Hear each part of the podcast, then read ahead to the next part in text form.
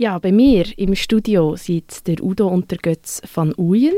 Wir reden über das aktuelle Stück im Kauertheater, das heißt «Niemand wartet auf dich».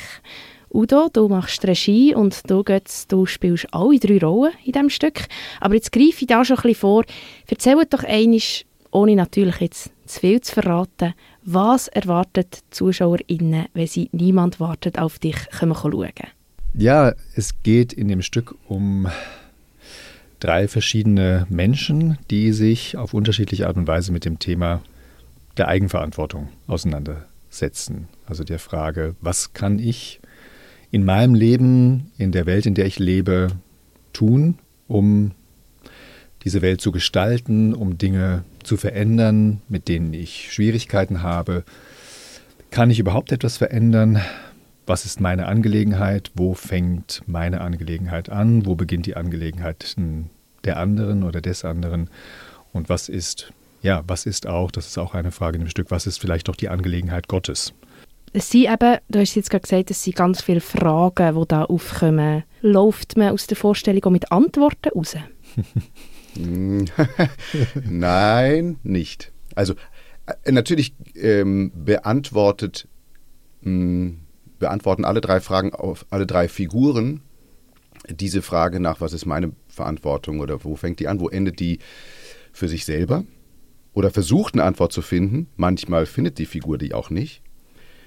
Der Rentner am Anfang vielleicht noch am ehesten, der entscheidet das ganz klar, wo er sagt, das ist mein, meine Sache, da tue ich was und das andere, da kann ich nichts machen, das, da muss ich mich auch nicht einmischen. Die beiden anderen Figuren haben zwar noch so eine Ahnung davon, was ihre Verantwortung sein könnte, der Politiker sowieso. Und die dritte Figur stellt eigentlich fast ausschließlich Fragen mit dem Publikum und gibt die Fragen sozusagen nach unten weiter. Im Originaltext sind es drei weibliche Figuren, also eine Schauspielerin. Vielleicht zuerst du, Udo, wieso hast du jetzt, hast du entschieden, das jetzt mit einem männlichen Schauspieler zu inszenieren? Ist es gesehen, hast du Bock gehabt, mit deinem Bruder ein Stück zu machen oder ist da mehr dahinter? Genau. Nein, also ursprünglich war einfach schon äh, das Bedürfnis, äh, mit Götz mal wieder was zusammen zu machen. Und dann sind wir einfach auf Stücksuche gegangen. Und wir haben sehr viele Stücke gelesen und äh, sind schlussendlich bei diesem Stück gelandet und haben das gelesen und haben gemerkt, die Fragen, die diese Figuren da stellen, die sind völlig unabhängig von, von, von, der, äh, von, der, von der Situation des Geschlechts, von, ob das eine Frau ist oder ein Mann. Meine, natürlich haben wir gemerkt, dass ähm, die Lot Wegemanns, die Autorin, das damals mit einer Schauspielerin zusammen entwickelt hat, dieses Stück. Das merkt man an diesem, bei diesem Stück.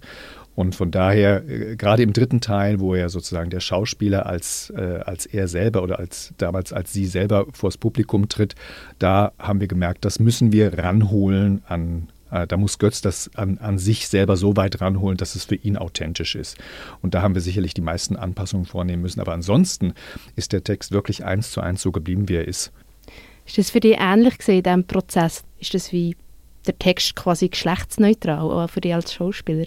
Ja, man, also mir ging es immer so, wenn ich den gelesen habe, ähm, ich war eigentlich immer nur wieder von den Passagen überrascht, wo es dann ganz klar be äh, benannt wird. Also, wo es dann heißt, ja, mein Mann hat mir ein Buch geschenkt, sagt dann die Frau. So denke ich, na gut, wenn ich das jetzt austausche gegen meine Frau hat mir ein Buch geschenkt, das ist äh, ganz einfach. Also es, es, hat keinen, es hat keinen wirklichen Einfluss darauf, was ich schon bei der dritten Person gemerkt habe, das, was Udo auch gerade gesagt hat, also man merkt, das ist im Zusammenhang mit einer Schauspielerin wahrscheinlich entstanden, dieser Text.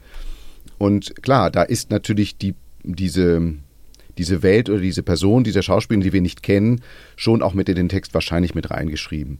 Und man, wenn man, wenn man ihn liest, könnte man den Eindruck haben, es ist schon äh, vielleicht klischeemäßig eine etwas weiblichere Sicht auf, auf die Frage, was ist was ist Verantwortung, so. Aber das ist nur an ganz wenigen Stellen.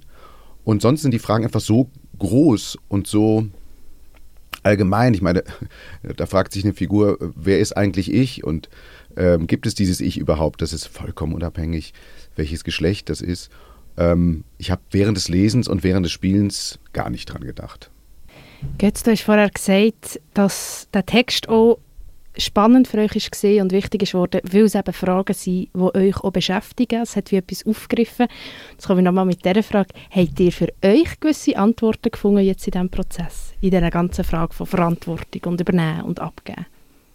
Nein, keine eindeutigen Antworten. Ich glaube, das ist immer etwas, was, also, also uns ging das ganz oft so, dass wir von der, dass wir von der Probe nach Hause kamen, haben den Fernseher eingeschaltet, haben Nachrichten geschaut. So. Und dann macht man den Fernseher und sieht irgendwie Krieg in der Ukraine.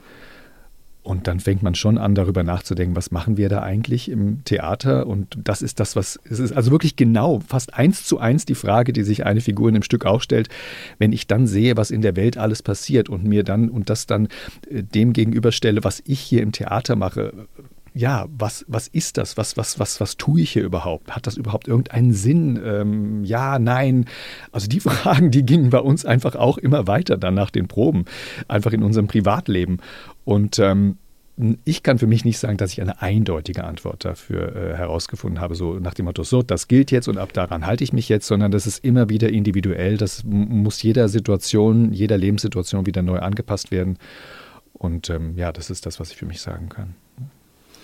Also einmal ist es, äh, ist es so, dass, dass das Machen, das jeden Abend spielen und diese Fragen sich selber stellen und dem Publikum stellen, mh, natürlich so einen Motor anwirft, bei diesen Fragen auch zu bleiben, so, auch wenn man noch keine Antwort hat.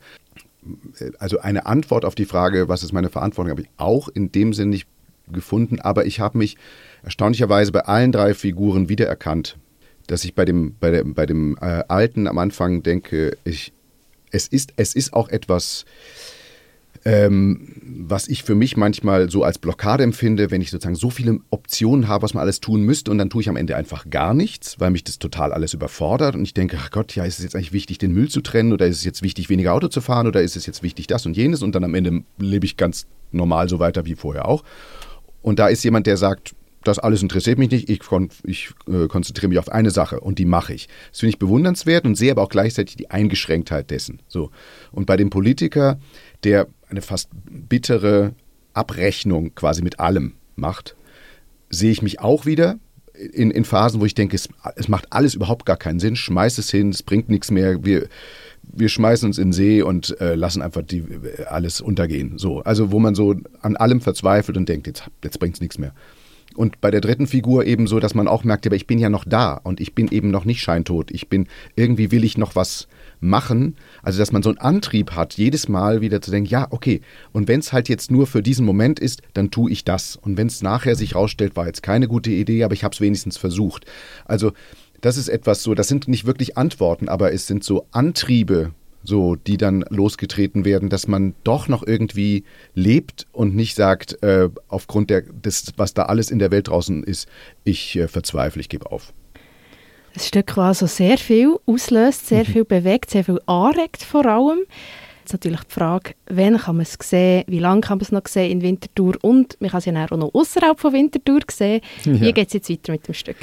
Also morgen Freitag ist die nächste Vorstellung, dann wieder am Sonntag, die Woche drauf, Mittwoch, Freitag, Samstags und die letzte Vorstellung ist dann am 20. Mai noch einmal. Und dann geht das Stück nach Braunschweig und wird dann da im Januar zu sehen sein und dann ins Repertoire dort übernommen. Ja.